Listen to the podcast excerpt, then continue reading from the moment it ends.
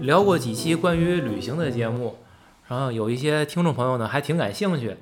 嗯，我们呢也是玩了不少地方吧，尤其云南这个地儿是我们仨都很喜欢，而且也有很多相同的去过的地方。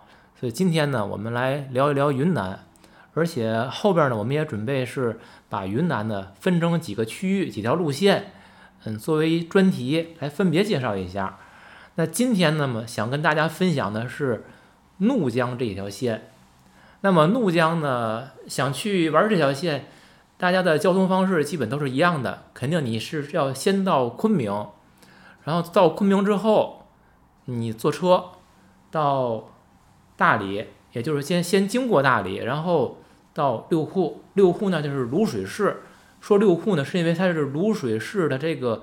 政府所在地它是六库镇，所以我们更习惯于用用六库来称呼这个地方。那么，怒江怒江之旅的起点就应该从六库开始，沿着六库自南向北，一直，嗯，先要经过福贡，然后是贡山，最后到达丙中洛，基本是这条线的一个贯穿。那么呢，我们就从六库开始我们的怒江之旅。嗯，六库这个城市，然后我去的时候是二零一五年，然后那会儿我看这个城市已经建设的挺现代化了，有高层建筑、高楼大厦，嗯，沿江呢也在不断的改造开发，只不过它那个客运站还在老客运站还在江边上，还是挺破的，但整个城市建设已经是我感觉。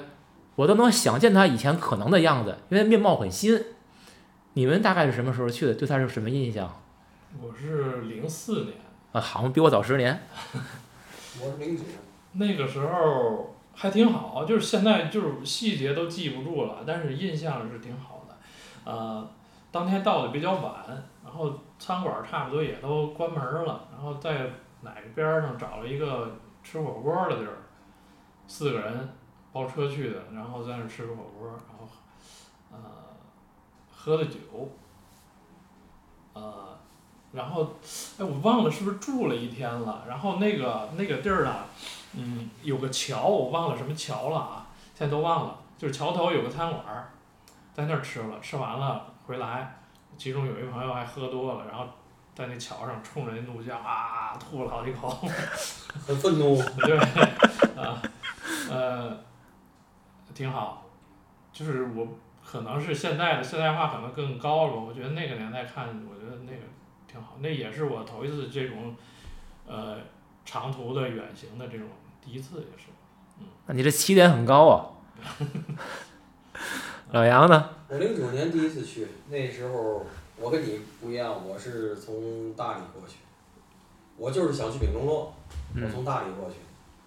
然后在六库头一次是，我那个次是太神奇了，我从大理早晨坐车到六库，然后呢，我理想化，我就是想去丙中洛，然后从六库发现没有去丙中洛的车，然后只能去福贡，然后是先福贡后贡山还是先贡山？先福贡后贡山。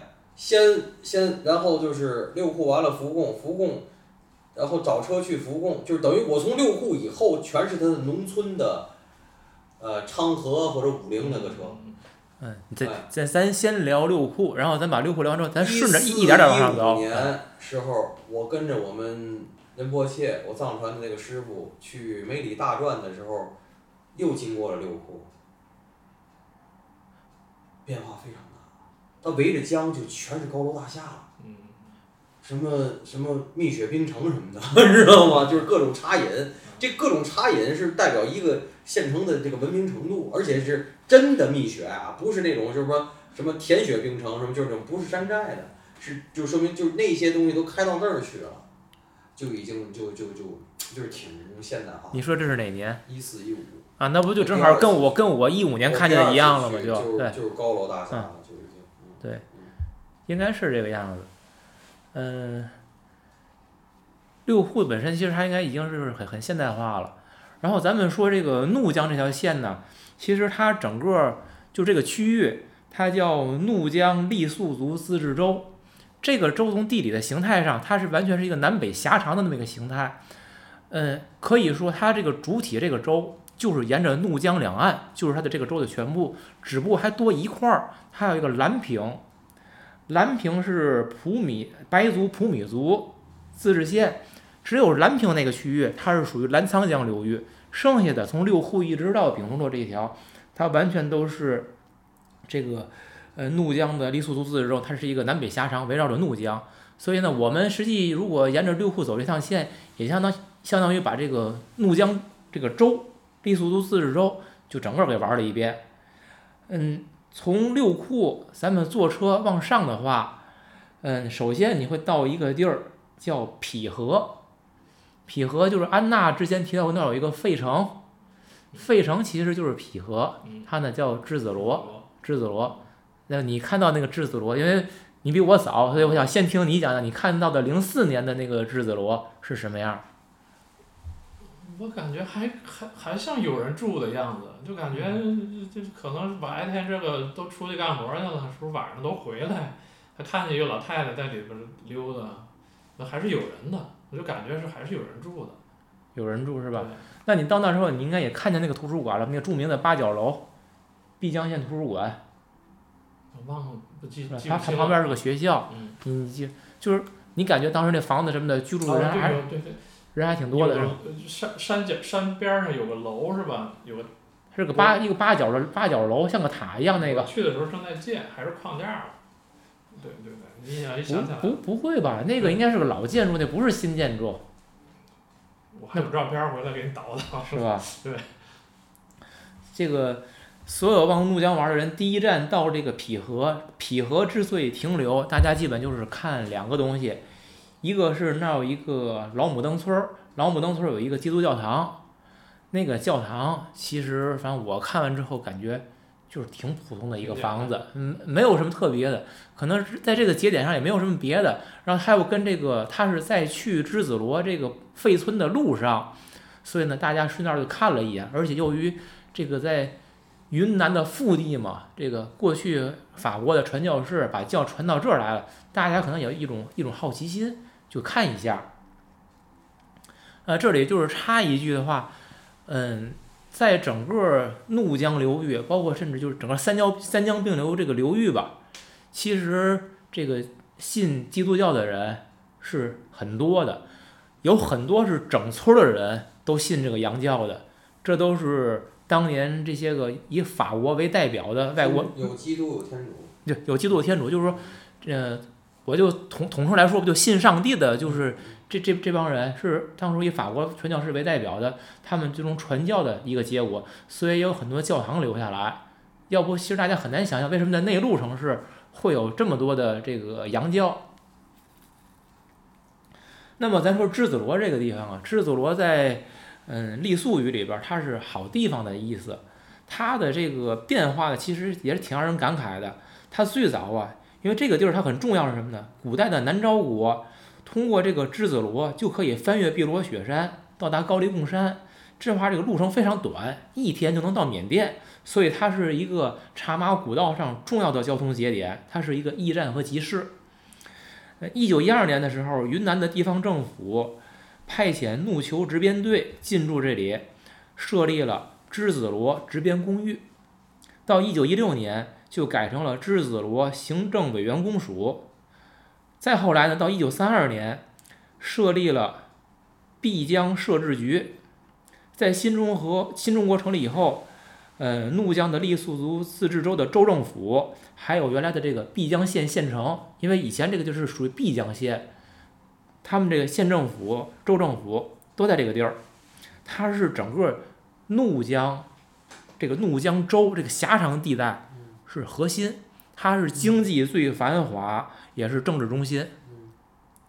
但是后来就是应该是安娜之前跟我提到过一个原因，就是这个地儿可能是它的地质不是很稳定，然后有这个山体滑坡呀，有各种危险性的存在，所以呢，怒江州政府是在一九七四年就把州政府迁到了六库，也就是说老杨，刚才你说你看到那个特别繁华的六库镇，嗯。那就是之子罗迁到那儿以后，形成了今天的六户镇，成为怒江的州政府所在地。嗯那么知子罗呢，在一九七四年的时候就划归了碧江县管辖，它还是县城的所在地。那么到了一九八六年，这个碧江县本身都被撤销了县制，知子罗直接成为一个村儿，归福贡县的匹河乡。这时候那不行政级别一再降低啊。就是一路滑坡，就从没了，就是因为你想这个州政府撤了，然后你这原来还有个碧江县，碧江县也给把县治也给你撤了，人数不够。最后你就成一村儿了，没人了，成一村儿。嗯所以我们我到那儿之后会看到还有一些房子，有少量的人在住，但大部分房子是空的。那个就是我说那个八角楼的图书馆现在还在，但是也锁着门，旁边是个学校，学校门口是一个大片的操场，我看还有孩子在那打篮球，是不是还有人上学？我觉得应该没有人上学了。旁边还有一些个这个电信的发射塔呀什么的，就是很空旷。一个如果是我觉得白天还好，如果是晚上，应该是很落寞的一个地儿。就在那个八角楼的前面，就是立着牌子了。这地儿也挺有意思。现在其实你说它这儿有文物吗？有什么？我觉得什么都没有。可是这个地儿在二零一一年的时候，被福贡县它列为了一个县级的重点文物保护单位，福贡县的县级重点文物保保护单位。嗯，我觉得就纯属是地方政府为了搞点小旅游产业搞的那个东西，而且特别垮的，你知道是什么吗？嗯，因为怒江这条线是沿着怒江有条公路嘛，这个公路一直是南北走向。你去之子罗是在这个公路边上有一个岔道，嗯从这个岔道上之子罗，你们有没有印象？那个岔道那儿有一个标志性的一个东西，是拿水泥塑的一个吉他的形象，是绿色的吧，还是什么色的？我忘了，一个吉吉他，然后上面应该写着字儿了也，写着就是，嗯，之子罗记忆之城。所以你一看到那个吉他，就是一岔道儿，记忆没有，就人家就给这个地儿起名叫之子罗记忆之城。哦反正就这么一个地儿，我觉得，反正来去怒江玩的人，基本都会去那儿看一眼。看一眼之后，反正我是觉得没有什么特别打动我的地儿。那那那我那会儿就这就这就这，嗯，就这呢，我在那儿有一个有一个小小经历是什么呢？嗯，你要想去这个地儿，是坐这个公长途的班车，在匹河下，然后你在匹河要换当地的，你是别管是包面包车还是包三蹦子，你得包个车上去，因为它没有公共交通了。我当时是一个嗯三蹦子，它那个三蹦子那个挡板儿啊，它底下漏风，然后我是一个大包还有小包，小包我就放在底下了，然后开着开着车，快到地儿，快到知足了，应该都，哎，我一摸空了，我这脚底下空了，呃，不是不是小包没了，然后呢回去找去。就开始回找包去，你这人，你肯定得回去找去。不是我骂人我也得回去找，因为你晚点回去了找他还在这儿，你放心。反正这事儿吧，我告诉你，你告诉你后边的故事，你就不一定那么想了，嗯因为你要你要考虑为什么会有小包，小包意味着我随身的证件、钱。相相机，就是所有最关键的东西。那你那包也不小啊，你相机还在里头就。是我一个挎，我所谓小包就是一个挎包，因为我得放相机，不太小的挎包。那这洞可够大的，好，那么啊，对呀，哎呀，然后就找找之后，走着，反正一路我大概反正地上一直没看见包，然后呢，迎面开了有一段往回走，看一个人骑着摩托车，就往往往上走，这应该肯定是个当地人，他是从下面上来，他也没跟我们打招呼，然后我看我是看见了他车的那车的那个后衣架上。捆着我那小包挎包，拿那个就是橡皮筋儿，就那就勒东西那个，那是勒着的。哎，我就赶紧告诉司机，我说这我那包，然后他们一打招呼，您说哦这你的包，把包就给我了。所以呢，你说这个包他是比如找他是暂时替我保存呢，还是他就自己拿走了呢？我善意的理解，人家是捡起来去往上面看看是谁掉的，因为其实你是这样的，他往上走，他怎么知道这个包是上去的人掉了呢，还是下去的人掉了呢？对吧？就是我是往上行走掉，他是往下行走掉的？他是不知因为他上来的时候没遇见人，不是你你你知道这包什么时候掉的？反正你是把包捡起来之后，你就拉你为什么善意想？他没准他们家就在上头呢，拿包回家了，操！人家暂时暂时替你保存吧。嗨啊，行吧，你怎么说都对。这我这要我是就是上楼回家了，那那哎，还能怎么着呢？对呀、是那完了不就要回来了吗？哎，事件劳事动报酬呢？劳动报酬怎么谈有的？惊无险。给给给我们留点希望。我知道劳动报酬怎么谈的。嗯这没有什么报酬，人人家是看你那边就给你就完了，人不是不是当地人，我觉得拾金没拾金不昧不得给点奖金啊？人家也没说我拾金不昧，人家就是我看这个，就是办事儿不周的地儿。这这办太不社会了，我操！你这他妈太不社会了，我你这真是我操你，那你还是没遇见社会人儿，遇见社会人儿先先谈价儿，大哥嘛意思？这这我这这那么半天嘛意思？这不行这。不是你们这太那什么了，太太社会了。谁太社会？你现在丢个包试试是。你现在丢个包试试，真不逗。我们这是淳朴的乡村。谁淳朴啊？你丢个包试试。咱接着说啊，继续你继续。那个你赢了。你接着说啊，没问题啊。哎，然后回到匹河，那下一步就是匹河接着往上走，就是福贡。嗯，福贡当时你们还有印象吗？没有印象。是吧？对是是是是什么样的感觉？因为当时我之前好像说过，就是，呃，过了福贡再往上走，因为一般是福贡不停，一直到贡山了就，因为我们在过了福贡之后，因为一直在下雨嘛，就是之前说我遇到那个泥石流断路了，嗯，然后我们就回来了，呃，没地儿住，所有的旅馆，所有叫旅馆的地儿全是满的，然后还好那个那个司机，包车那司机啊，还还还算有点人脉吧，就找了一个特破的一个，也也不算是旅馆吧，反正找了哎能睡睡下这几个人的地儿。呃，还是一直下雨。人说今天我们那个在那广场上有活动，然后可能是少数民族的一个什么集会，然后哎我们吃完饭就过去了，然后所有的那个少数民族少男少女那围一圈儿跳舞，哎特好，下着雨还但也都在那儿跳舞，气氛很对气氛好，然后我们跟着围着转了几圈儿也挺好的。就是从你这描述，首先我相信你零四年那个路一定是非常破，那会儿是是柏油路吗？还是土路？嗯，土路吧，我估计应该零零四年还是土路的。零九年还是土路了，土路对吧零零九年从六库到福贡到贡山那一路就就没就没有好路。嗯，我像我一五年的时候，那已经是压的好好的柏油路了。但是就你说这山体滑坡这个问题，我相信还是非常严重，因为什么？解决不了，不是那因那那地方就那样。不是我的意思是它的频率非常高，因为我也遇上了，就是走到半路，就是滑坡了对。然后我到那的时候，人家那个大就是挖土的挖土车，应该已经挖了半天了，但是也过不去，就等着，等了大概也不是一个小时还是两小时，然后反正就弄了，就先挖出一条通道来，让车走，是这么着过去了。如果厉害了，就是也过不去。所以说这个东西，你看咱俩在不同的时间去了，就都赶上了。可能这我就说这就是常态到这个频率，可能隔三差五就有的这种程度了，已经是都不是说隔个十天半月。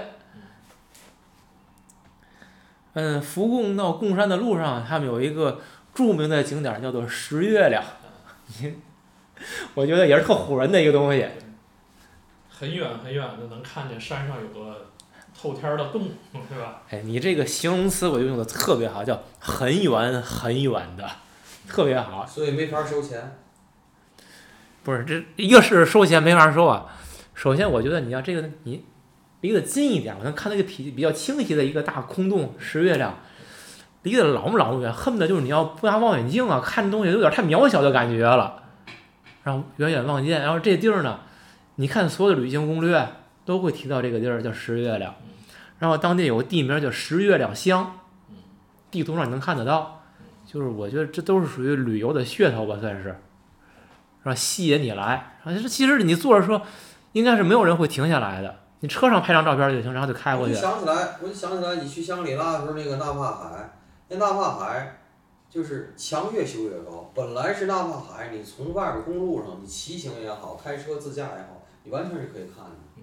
他就为了收钱，然后留几个豁豁口儿，然后把墙垒起来，就为了让你路上看不见。你路上都看见了，你就不买票进来了。对。啊，纳帕海就那样，香格里拉就那样。所以我老问你，我说，我说那那这这没法收钱，当地当地的能收钱的部门气死了。怎么长那么高啊？这破玩意儿，能哪哪一点儿让我一能蔷薇，我又这又是一块儿去，甭管了这。你这老让给希望，我没看见希望，哪来的希望？哎没有希望咱聊的是咱聊的是旅行，我聊就是旅行啊，我纳帕海不咱是旅行远方，对呀、这不远方吗？那远方只会越来越次，不会越来越好。我哪我远我没远远远方够远啊，我没跑题儿。嗯，没跑题儿。然后这个其实这一路一直走，像我们说从六库、匹河、福贡，然后十月亮，咱现在其实就已经到了贡山了。嗯，整个这怒江之旅的话，其实到了贡山以后，按地理的路程来说，应该已经走了五分之四了吧，差不多，甚至更多，就把大部分路都走了。那沿沿这一路其实是怒江峡谷的景色，景色还是不错的。嗯，但是我有一个观感是什么？因为我是怒江峡谷是从南往北上来的，后来就是翻越了碧罗雪山以后，我是由沿着澜沧江，从澜沧江从北向南我又下去了。我比较起来呀，我还是觉得澜沧江的景色更胜一筹，因为从这个水量还有江面的宽度，澜沧江应该都是比怒江好一些。还有怒江，嗯，你要看季节了，就是在这个风水的季节，它那水还是挺浑的，不干净。像澜沧江，我感觉相对要好一些，这是我对这个江面的一个感感受。而且这个怒江它叫大峡谷，但实际它这个水面和山体的这个落差也不是很大，就是那种威严壮、巍峨壮观的感觉，反正冲击感不是很强烈。到了贡山以后，安娜应该你是就是直接奔丙中洛方向对吧？但是我们也是在贡山住了一晚上，贡山啊，也是这地儿太小了，我找旅馆当年就提前订了，嗯提前多少天订是找不着。零四年你就提前订旅馆了是吧？对，你那不是有手册吗？手册云南就只能只到六库，再往后找不着了，包括到丙中乐找不着旅馆了。我就零几年的时候，我出去玩儿是不不预定，一个是什么？一个是我觉得那会儿的网络不像现在的这么这个发达，就是你什么都得在家里或者在单位提前网上查，我觉得很麻烦。还有一个那会儿因为因为网络不发达，所以没有什么人订，基本你去哪儿你都会现场能找着，哪怕你在这个五一、十一这种黄金假期，你去现场你也能找着住宿，并不并不很费劲。在那个福贡的到贡山以后，我很印印象很深的，就是他那会儿你得换交通，因为从六库上来的车最远也就到贡山了，贡山再往上去任何地儿都得从贡山换当地的就这种农村的公交班线，它是一种嘛一个小巴车，小巴车呢上面是白色的，底下是绿色的，统一的。贡山反正我那年一五年。它还没有客运站，它就是在一马路边上就立了几个牌子，就一根棍儿上面有个铁牌子，比如这个是去棒当的，那个是去丙中洛的，这个是去都龙江乡的，哎，他的牌那个车就停在牌子的位置上，然后每个车上有编号，然后不同的车去不同的地儿，然后你就找，你问司机大概几点有车，是这样的。当时我是就先往。独龙江的方向，得是往西去独龙江向方向，然后安娜你应该是那儿住了一晚上，然后转天去丙中洛啊。你先先讲讲你的丙中洛吧。哎呀，就是这丙中洛那地儿，就是那个第一弯儿那儿还行，再往那个镇里走吧，就是落差很大。很大。咱先说这第一弯儿，实际是两个弯儿对吧？你还记得吗？两个弯儿，对。对吧？它那个后来我看有第一弯、第二弯怎么分呢？那个真正的第一弯儿，它就是一个弯儿，第二还有另外一个弯儿嘛，它那个弯儿跟这个边上这个路之间，它有个桥，我不知道零四年有没有，反正我那会儿看那有，它多了一个桥。你看过最近怒江第一弯的照片吗？没有。您接着说，一会儿我跟您说。是啊，行。所以那会儿当时我就这么来区分哪个是第一弯，哪个是第二弯，从照片上来看，但是这两个弯儿，我想问安娜那个就是比如说呃那个金沙江。嗯那个、那个、那个香格里拉那边儿那个金沙江第一弯儿，我不知道你看过没看过？嗯还有这个石鼓的，就是虎跳峡那儿石鼓镇那个长江第一弯儿，那个你们看过没看过？就是比如这几个第一都叫第一湾，你你觉得哪个更好看？你更喜欢哪个？我倒是没对比过那几个，没看过。然后嗯你现在想起来，感觉也就也就这样吧。他当时看的所有的照片儿啊，就是那个第一弯儿，然后中间儿那个那个岛里，嗯好多那小小房子干嘛的？有田，有田地，有房子，田哎呦，看着特别好看。嗯，当时看可能季节也不对，还是怎么着的，反正哎，你是几月我来了份？来几月份啊？呃五月份五月份啊。五，月就是来了份应该就行了啊。那可以了，哎，我觉得那会儿就是你查什么长江第一弯不同的文章媒体写的都不一样，各说各是第一弯儿，所以后来就习惯于把那个十五镇的那个叫什么长江长江第一弯儿，香格里拉那儿那个什么叫金沙江第一弯儿，这边怒江什么第一弯就没有争议了。反正我比较下来，我觉得怒江第一弯是最没劲的，因为它这个弯本身是特别狭长，它不圆。然后十五的那个呢，它这个弯儿啊因为滩太平缓，水面太宽，面积太大，所以这个不够紧凑，所以我还是认为香格里拉那边儿那个那个金沙江像欧米伽，真的像一个欧米伽形状，嗯而且它那个从落差大，从高空往下看，那个俯视感最好，甚至我认为那是最漂亮的第一湾。咱接着说这个怒江，呃，然后我们就是开车往前走，然后之前不说那个过了那个镇子有好有一个什么大娘家嘛，然后所有户外爱好者都会停留他们家，完了又没找着，嗯，开着车往前走，走到那最头里那个桥那儿，就那德拉姆那电影里还演了那桥了，嗯啊、就过不去了，然后我们就徒步往前走，不是那丘纳桶吗，嗯，找那丘纳桶，那你在镇上没住啊？没住，对。嗯我在镇上住好几天。然后到丘纳桶没找着那丘纳桶怎么走？只能说你去太早了，然后对，那会儿还不不够发达，这个路线交通的指示牌儿什么的。走到可能有个桥，到桥那儿照张相就回来了，然后看对面来了，嗯四五个人，然后打照面儿一聊天儿，然后哪儿来的？我们从察隅来的。哦，丙察察过来的，对，然后那个我说干嘛来了？然后就说那个人呢是一个援藏的干部，然后我们带着村长媳妇儿去昆明看病去。我我说哎，哦，也只能这么来，他去拉萨去不了，太远，太远了。翻过山来就直接。而且他去拉萨这一趟交通也很折腾。对你想，他茶，茶余那会儿交通也很不方便，你得考虑时间问题。对，嗯，所以说那时候对这个地理概念才有一个清晰的了解，对吧？嗯，也就这样了。那你当时你看哪啊？我我特意我把我当时拍的照片儿我捋了一遍。你从这个呃丙中路，然后你接着往北走，往上走，那个什么石门关，有印象吗？嗯，雾里村儿，然后雾里村儿那儿还有有一段茶马古道的古迹，对呀、去旅游都都都都那个桥，有一个那个桥新桥，有一旧桥。对俩桥往往那个茶马古迹古道那个那道走是山崖里敲出来的一个缺缺，就是中间等于缺牙子似的那种。对对对，就是得得走那个，完事儿再往上走，有一个彩玉岩，其实就是个岩壁，有点光光秃秃的，他们也弄个牌子，写了几个什么彩玉岩，你去的时候已经开发的太过度了。哎对嗯，然后最后到了丘纳孔，丘纳孔就是个村儿，丘纳孔再往前走到那个纳恰洛纳恰洛峡谷，纳恰洛峡谷，我认为就是任何一个大江的峡谷，你只要修个观景台，都那都那样的，他就修了个观景台，弄个大石头，写上纳恰洛峡谷，大伙儿就往这儿来拍照打卡。不过好在人家不收钱，我觉得这个就还可以，人开发旅游嘛，说得过去。纳恰洛峡谷 如果再继续往北走，那其实就是真的踏上了丙察察之旅了。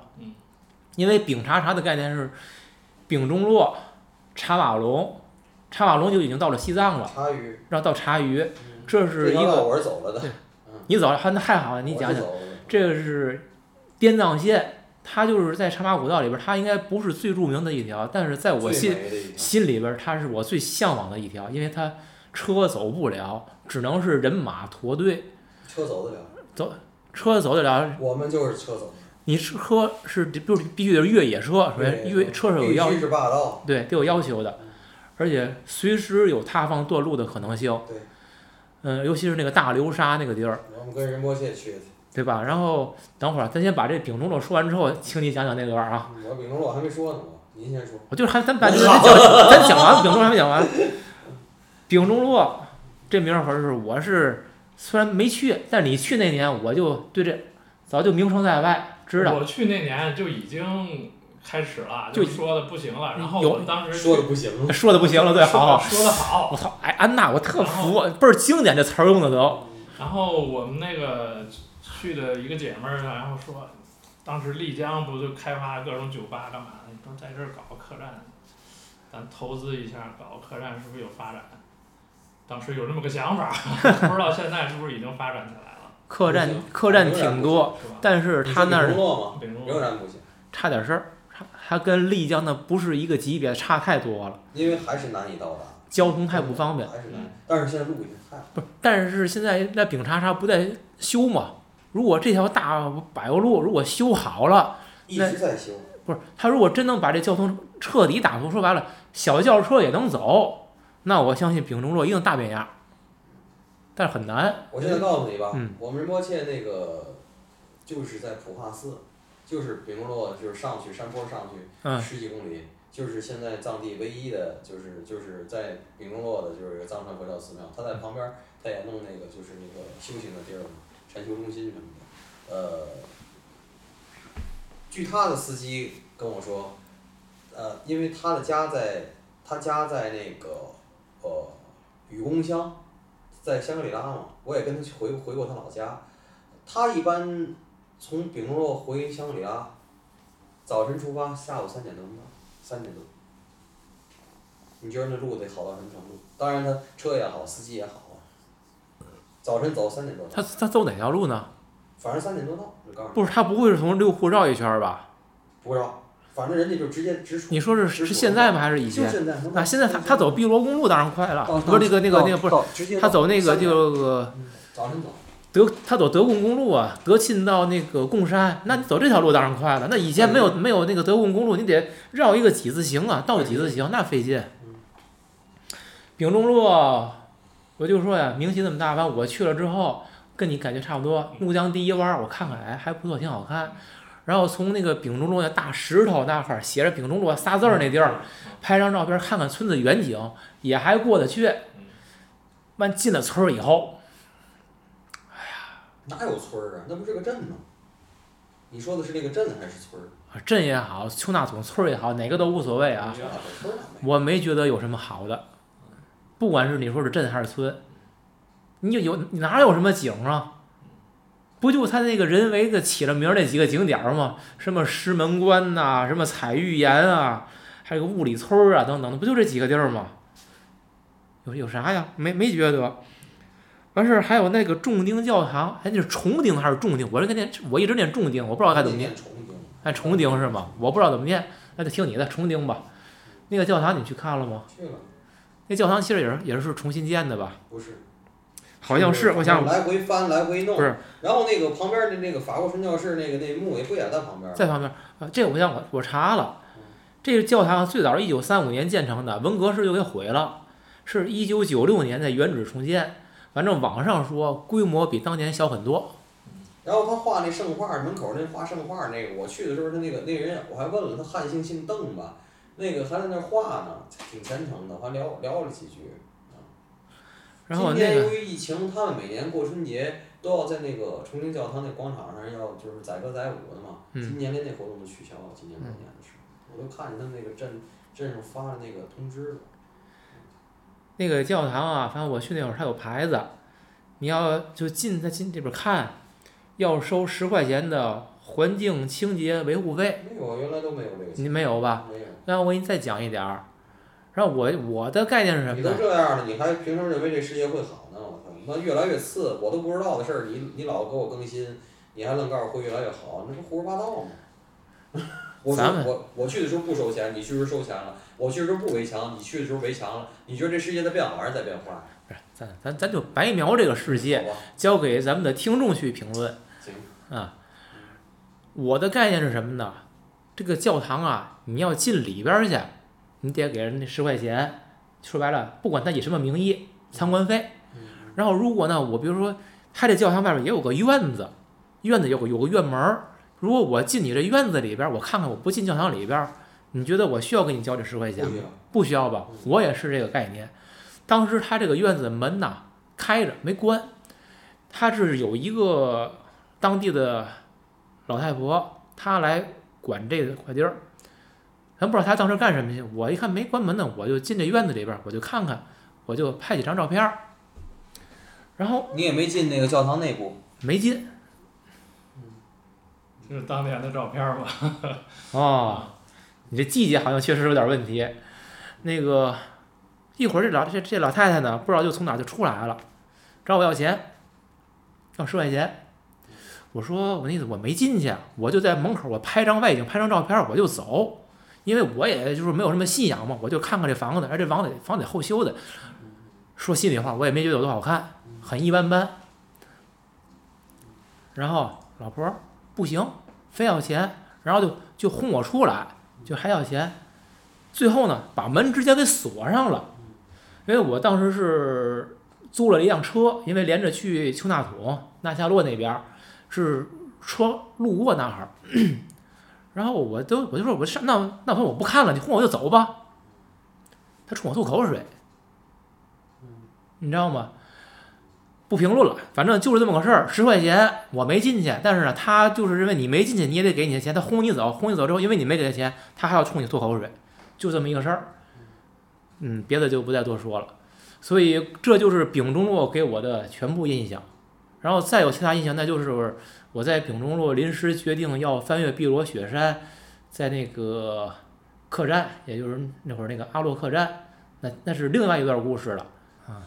那我说说丙中洛对我的印象好吗？好好好，我从六库福贡，哎呦，这道儿太惨了，我跟你说吧。你这安娜，我听了半天，你在这道儿你住了两宿，对吗？啊，我从打到六库，我这一天就没住，你知道吗？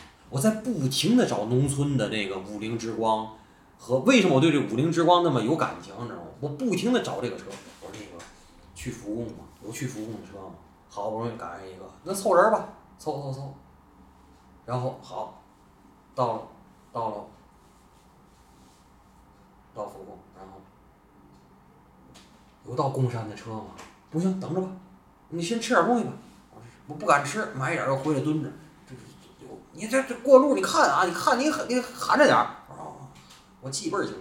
然后就也是那地儿也不知道怎么回事，一会儿下雨，一会儿出太阳，一会儿下雨，一会儿出太阳，哎，倍儿讨厌。那旁边没有穿我这个衣服，就我自己，我去那我自己，然后拉我拉杆箱啊，我跟你说，你你的经典的拉杆箱必，须我这个二十尺二十寸的拉杆箱，拉我拉杆箱，然后然后又找着那个车，然后我就印象最深，从贡山到丙龙路，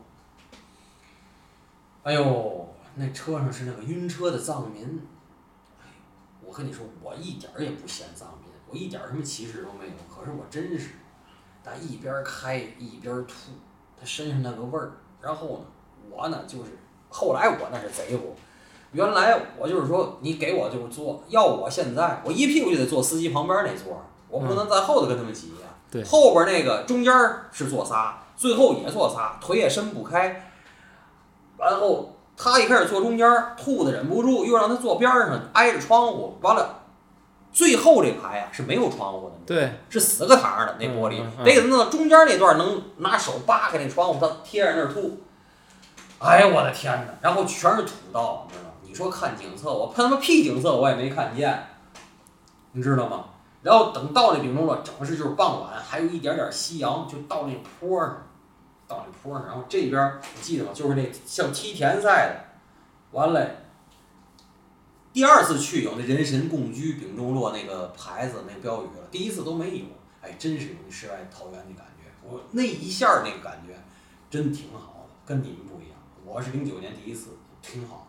然后那不就完了？我是正经在镇上住啊，哐，我在镇上住了，我不跟你说，白族那姓李的还是姓白的那人，然后从当地旅游部门租的旅游局的房子盖，就是镇上最好当时那宾馆，那住那儿一屁股住那儿，住那儿完下来就是那吃那川菜馆儿那个两口儿，我听说那两口儿好像今年是不干了，今年才不干，然后炒川菜，我那川菜又习惯啊吃吃完还喝点儿，完了就问我说怎么玩儿这那个，完了一块儿聊。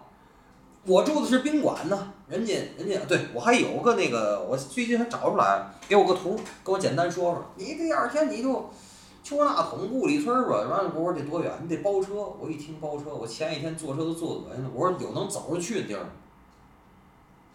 告诉我有，你去崇明教堂吧。我就走着去崇明教堂，去完了以后是个礼拜六，我记得。完了告诉我礼拜日有做礼拜的。你一去看那重庆，我说我说我说这神经病，我说这这我去完了，他说那你往上走。其实现在想啊，就是去普化寺那个路，这不是镇吗？这镇是一条这样横着的路吗？重庆教堂是镇的中段，然后往右下去，你记得吗？往右下去，丙中洛是回到那山坡，不不那个呃，就是咱们以后要翻碧罗雪山说的那个是回来回往回走，知道吧？这个呢是这条镇的路走到头儿，往左拐上山是去普化寺的路。我当时没零九年的时候不知道普化寺，也不认识我们仁波切，我就包辆车上上面是哪个村儿我不记得了，是村里头不都有广场吗？广场是知书训话的地儿，也是那什么的，那个等于公社的那个头，是个在咱杨村炮兵团当过兵，三十多岁，领着做礼拜，你知道吗？领着做礼拜，然后就跟我讲，说我们这儿，我说你什么族？我藏族。我说你你信这个？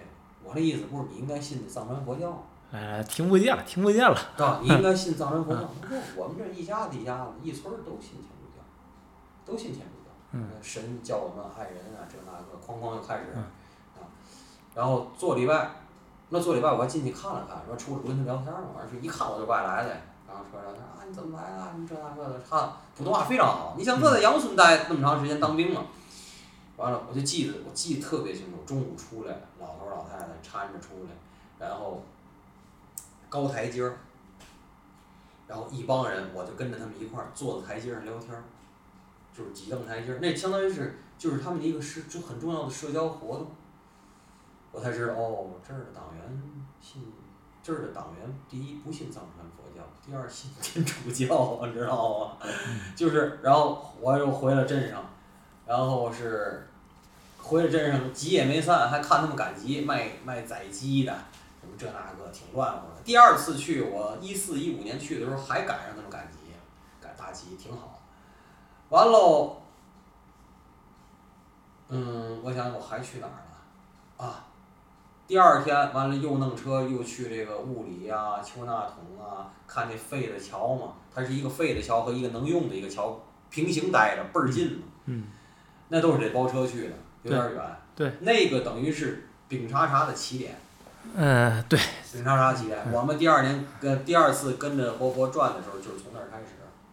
哎。呃，丙中给我的印象比比给你的因为人我在那儿。人真的遇见的都是都是挺好的人，然后吃的也习惯，我又爱吃川菜，都是这一路你只要爱吃川菜，基本上你就没问题。对。能吃辣就没问题。嗯，反正菜籽油我不爱吃，你也你也只能接受，人家川菜厨子都用菜菜油。嗯。但是它的落后程度是，是，就是等于低于我的想象，我知道落后。不不是很落后。你听我说啊，我去崇明教堂那天，中午也是个中午，大太阳啊，一点多。我说这个，就看前面一个女的，摘摘微微的，这后边还拿那布兜子兜着个小孩儿。我往前走一看，好还大肚子，等于是个孕妇。完喽，还背着个小孩儿。我说这怎么？我跟他说话他也听不懂。到前头一问，说喝多了。我零九年去的时候，一听可乐就是五块钱。他们说说他们这儿的这种就是边就是在这块儿的干部，这块儿干部工资很高，那会儿就是至少是五千块钱，所以他这儿的物价就贵。然后呢，这些这些就是藏民，咱国家政府真的这得给国家挑大拇哥，就是真发钱，发钱。可是你发给他们这帮人钱啊，无连男带女，没别的事儿，就是喝酒，就是喝酒，中午就喝，男的也喝，女的也喝，所以他每年他们独龙江什么那边死人特别多，就是喝完了就掉下去，掉江里就死了。每年因为喝酒掉江里死的不计其数，年年这样。我才对他们那时候这喝酒，我才知道是怎么回事儿，而且是什么酒都喝。咱们一会儿咱们再说，就是我那我那奇特的经历，自己酿的什么的，那我估计都不怎么喝买的酒，或者说就很便宜那种酒，就怎么上头怎么来。人家都纯粮酒，那不行，那个那真不行。所以就是我对他们那个喝酒，我是有一种那个也是是有一种印象。包括你一四一五年那个跟仁波切走，仁波切有管家，也有他自己专用的司机。那白天那好人一个，那晚上天天喝酒喝到三四点，转天六七点钟说出发，哐开车走了。你有个查酒的，就按咱市里那一拦一吹，那绝对超标，那肯定醉驾。你这用城市思维来思考我们的田园生活而且。他们那个藏族人，只要敢端杯的，是不喝到躺下不算完，得喝的东倒西歪，澡都不洗。那信着我，那不洗澡，那不能睡觉。人家那都是就地就睡觉了，喝完就睡觉了。年天天那样，我就看着他们天天。所以那一路我走饼茶茶，到最后我才敢冒酒瓶子，中间都知道我喝白酒。我说老人喝点，我说你们喝你们的，我回屋了，我不敢碰。那喝起来没完的，而且我那量再就算凑合吧，那跟人家那那没法碰，碰不到一块儿去。你那半斤六两七两的量跟人家没法碰，人家抄下来是两斤。不是你不能拿量论，就是这个啥？我认为你这量是没有问题，问题是这个终点不一样。你多少量是我不能喝的，我不省人事为为终点。对对对，我他说我现在该推我就不喝了。对他他他那终点是喝到我不省人事。端不起杯来为终点，这没没没没法喝了就，是啊，对吧？是啊。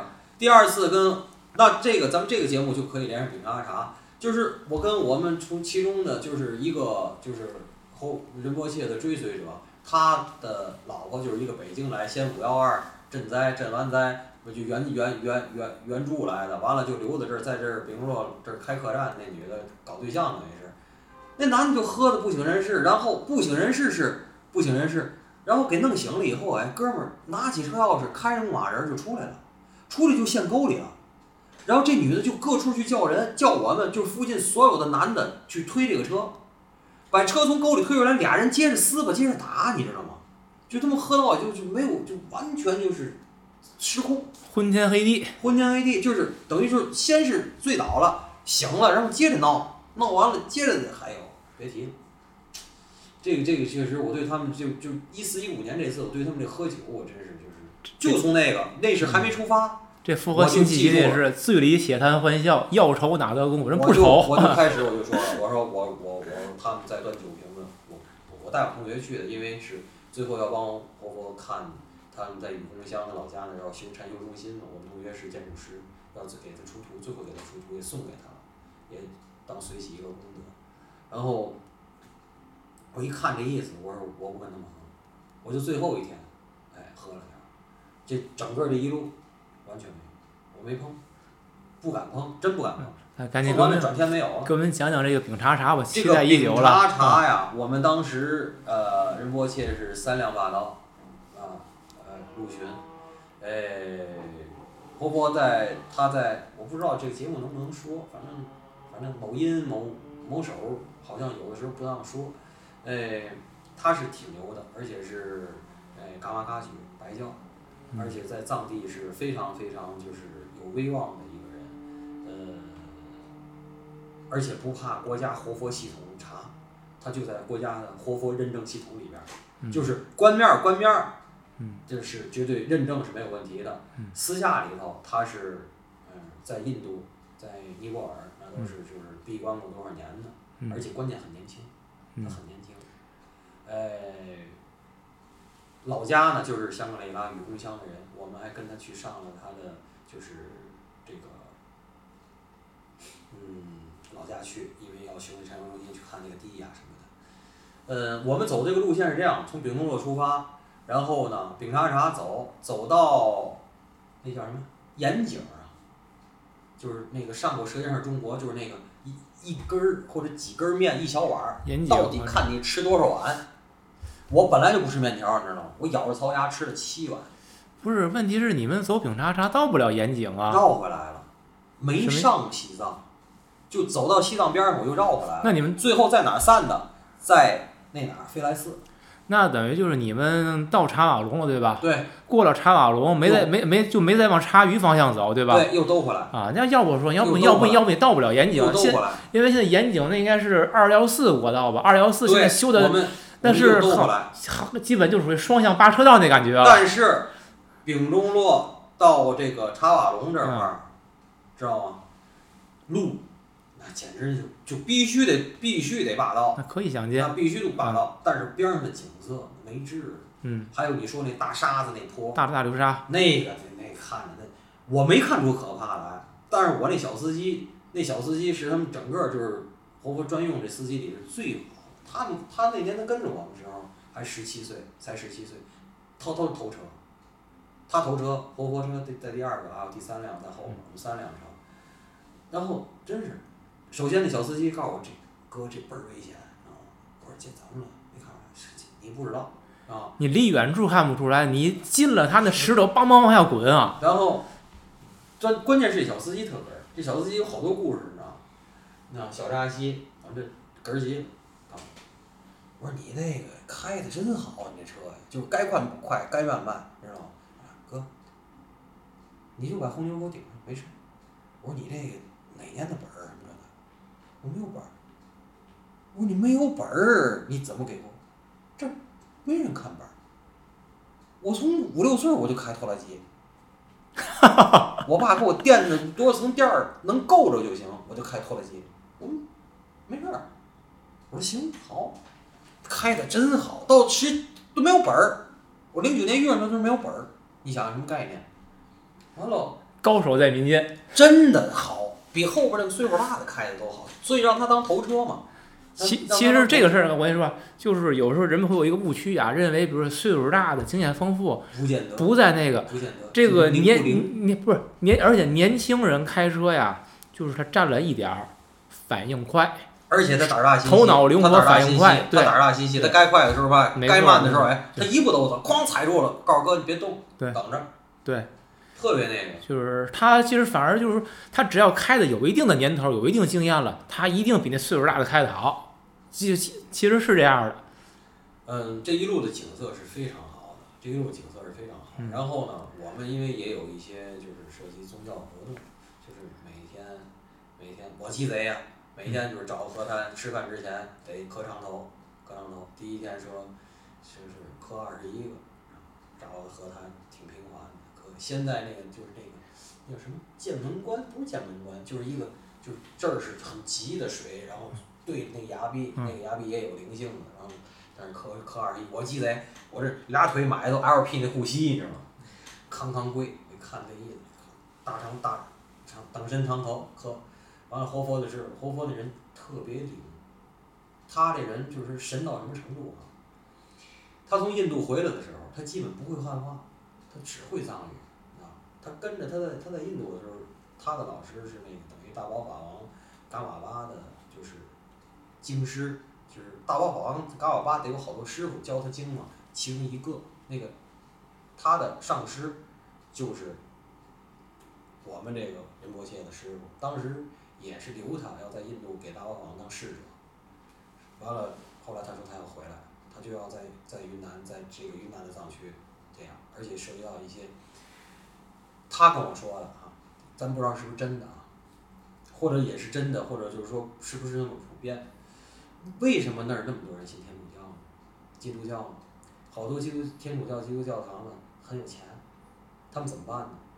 我不管你人头，男女老少，岁数大岁数小，只要来做礼拜，走的时候领十块钱。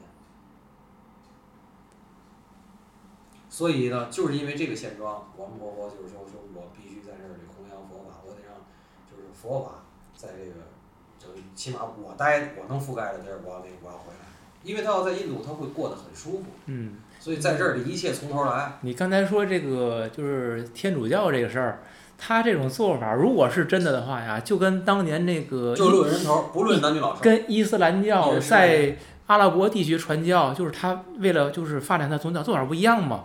你信我的教，我就免你的税，免你的役什么的。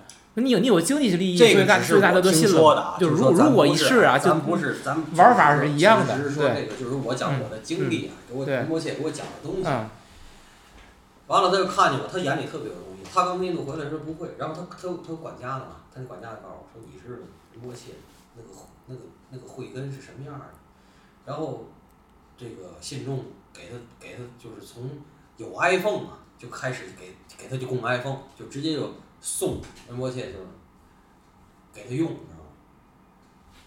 他他后来他已经是怒江的现在什么怒江州是什么？就宗教协会的副主席了吧，就等于那统战部啊那些就是官员没事儿，宗教局的都得找他联系有嘛事儿啊，包括他比如批都批地呀、什么各种东西这那个，有时候管家就找，比如说找找什么这那个这那个问找人这那个，让他说那您把您电话给我，那个我查一下谁谁谁，仁波切直接你问谁吧，那电话就在脑子里。这这人是个就非常聪明的人，然后呢汉话从头学。那跟我后来交流就很好，但是有口音啊，就是很好，然后笑笑的。然后你听我说啊，我们出去吃饭去，他是不喝酒的，但是他吃肉。他小时候发心是不断肉，就能吃肉。然后没事还他胖，然后老要我要吃话梅，我要吃那种蜜饯果脯，就不吃面条。我说为嘛不吃面条啊？他最短的时候闭关过就是几周吧，最长的时候闭关过七个月还是九个月，在印度。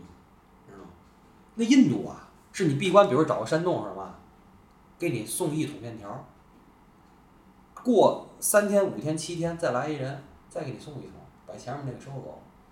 他讲话，那印度啊，那面条啊，不到第二天就酸了，太热，太热，所以他看面条他就恶心，他绝对不吃。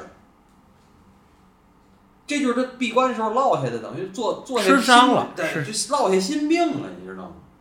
这都是你不我不给你讲啊，你想象不到，他给我讲的。可是可可好玩了，性格可好。然后呢，你就对着就拜，拜完了以后，这是第一天，第二天说拜，第二天说四十二个。我说那完了，那第三天八十四个呀，这个你知道，到四十二，完了活活看我这膝盖，说你就还二十一个吧，你就二十一个，行。那河滩上铺了铺了那个那个编织袋子那个大的，起来，我说起来我们都帮着收嘛，我人就热心，也都帮着收，你都干这个了，你还不做个好人啊？收收完以后我看，他不有那漂流木吗？枯木在河滩上，那枯木，然后大伙儿都吃剩下都收完了，摆了一溜饼干，我说这怎么回事？那那谁那个管家给我讲，那仁波切来，然后说这就是布施给鸟儿的，鸟儿下来他们认识，摆了一溜过来他们过来多，反正你别。这，哎，我没想到，我说这我挺感动的，我们怎么没想到啊？反正就是他呢，其实是在用一言一行呢来，就说给你做一些榜样，而且他对他自己有一些要求，就能做这样的事儿的人，你明白？他是他对他自己有要求，其实他不是要求你。我在这之前，我实话实说，我是见过特别多的人，就像我这么性格内，比你你你们比较了解，我能服谁？你不是就是说你能给我在一言一行，你让我看你有能打动我的地儿，我都不会服你，你明白吗？你但凡有一点儿让我觉得你有欺骗的成分，那你在我这儿你就屁都不是，我还得没事儿我得拜拜你。可是他真是，他是他是非常打动我的，而且我当时住重庆嘛，他到重庆来，每次我真不逗，这是我和他的情感，我就觉得我跟他特亲，每次他都问，他说那个小杨，嗯，来不来？完了人就说仁波切问了啊，你来不来？我说甭管了，我不开迷你小车大胖子？我就是到机场，我一般都是机场他出来，我要跟他磕头，我要行个礼，他坐我的车。然后我们这儿有富婆，在南平直接给他随喜了套房子，就直接他自己来就住，那是属于他的。然后佛堂都给布置好，我给送到那儿去，安顿好，跟他磕了头，我就走。然后这几天这些富婆啊、款爷们天天围着他呀玩命。我老说我说你们用佛用佛也用太苦了，真的不许睡觉，天天得求他这个求他那个，跟他这个跟他那个，我一般都不去。然后吃饭我就吃过一回，后来都不去。我看那些人那些有钱人的嘴脸，我看不了。最后一天，这一共有两次，最后一天，我说你们问一下任伯谦，我还要不要像来的时候我那么送他？任伯谦说行，我又去接他，给他送到机场，他下来我接着磕，磕完我扭头走。我跟那些师兄，师兄我们都叫师兄，基本上我后来就无交集。不过话，不过话，就是他们那种信法跟我的信法不一样，你知道吧？就是我尊重你们的信法，啊，但是我也请你们尊重我，但是我就这样，所以后来人家在我那儿办事儿，人家不问我，不问我。普化寺现在有慈善捐款平台，然后也有公众号，而且做的很不错，有那种发心的师兄们在弄，我也我我一直在关注，挺好的。嗯，也希望就是有心人吧，谁如果对这个东西感兴趣的，可以自己自行找来看。但是我们节目里不能够就是推这个事儿。但是我是个人，我对这个东西是非常有感情、有情感。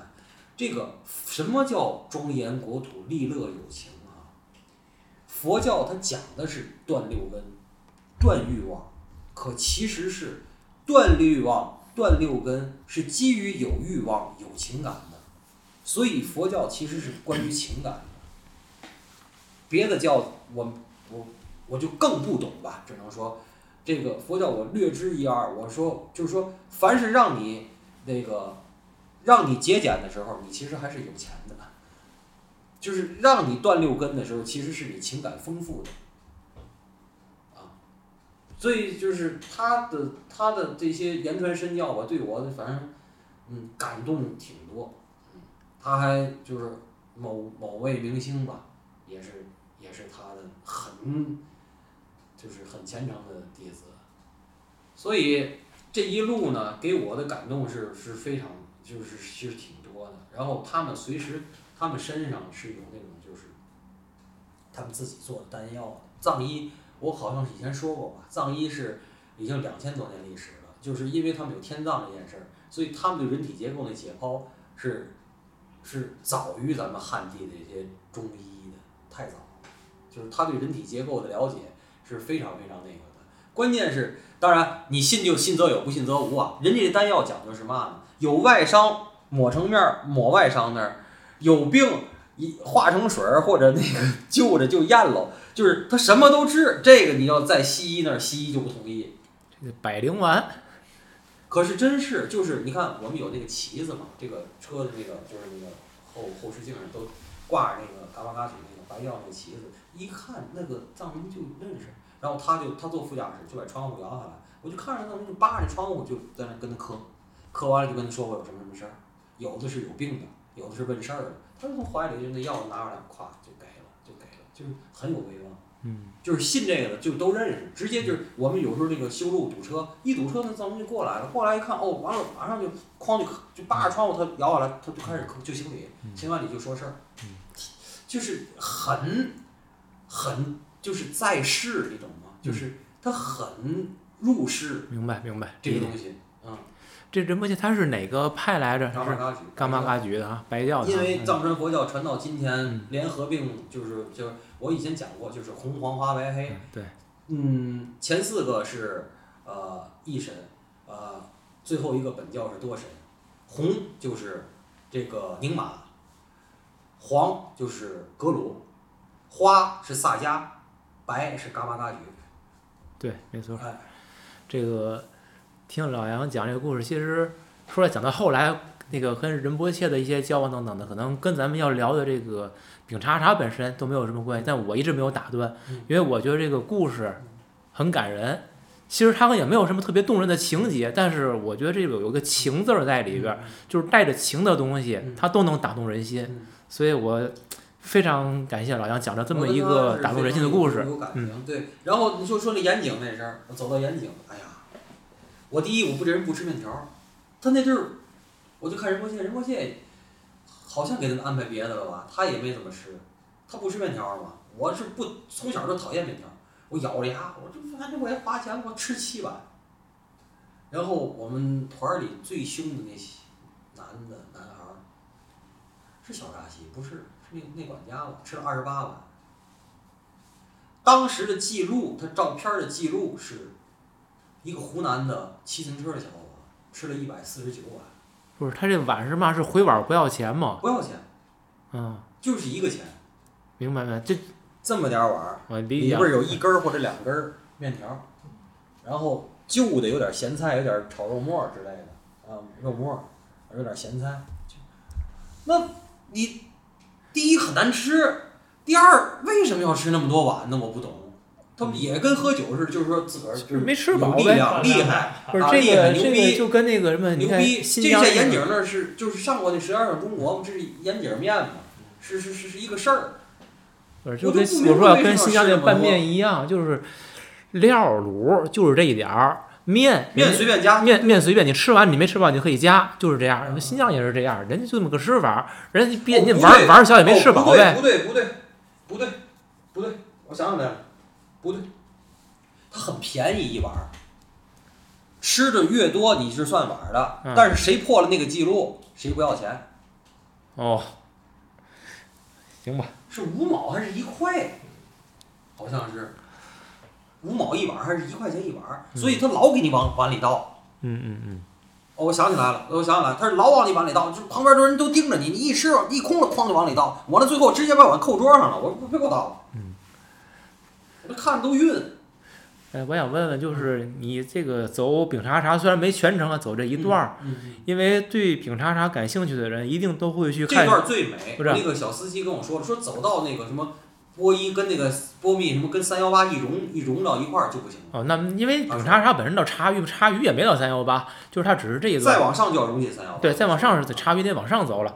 我就是说，那个感兴趣的人一定都会去看田壮壮的那个茶马古道德拉姆，会去看这个片子。那你觉得，嗯，你看到的这个丙察察这一段的线，跟那个电影里边展现的一模一样是不是？，一模一样。反正那个片子我是挺喜欢的，觉得路拍太差了，拍的但是拍的很好。一点污染都没有，想有污染都难。那从岩井下来，后边还有什么有特别的故事没有跟大家分享的？那个岩井下来就是我上次去，我头零九年没看见日照金山，我跟着仁波切一下就看见了。哦，那那就那就是我觉得是咱们留留在以后吧，因为你下来岩井下来之后，那是到了德钦了。嗯，德钦那就是属于昆大丽如那条线要了。跟他要嗯去雨宫乡嘛，去我老家了嘛，完了啊，行，那咱们那个可以留作下次的内容。嗯，今那今天的，咱们这个怒江之旅，嗯，既分享了一些个旅行的攻略经验，也有很多旅途中关于情感的人与人之间的故事，内容还是挺丰富的。嗯嗯，谢谢大家收听，咱们下次再见。好的。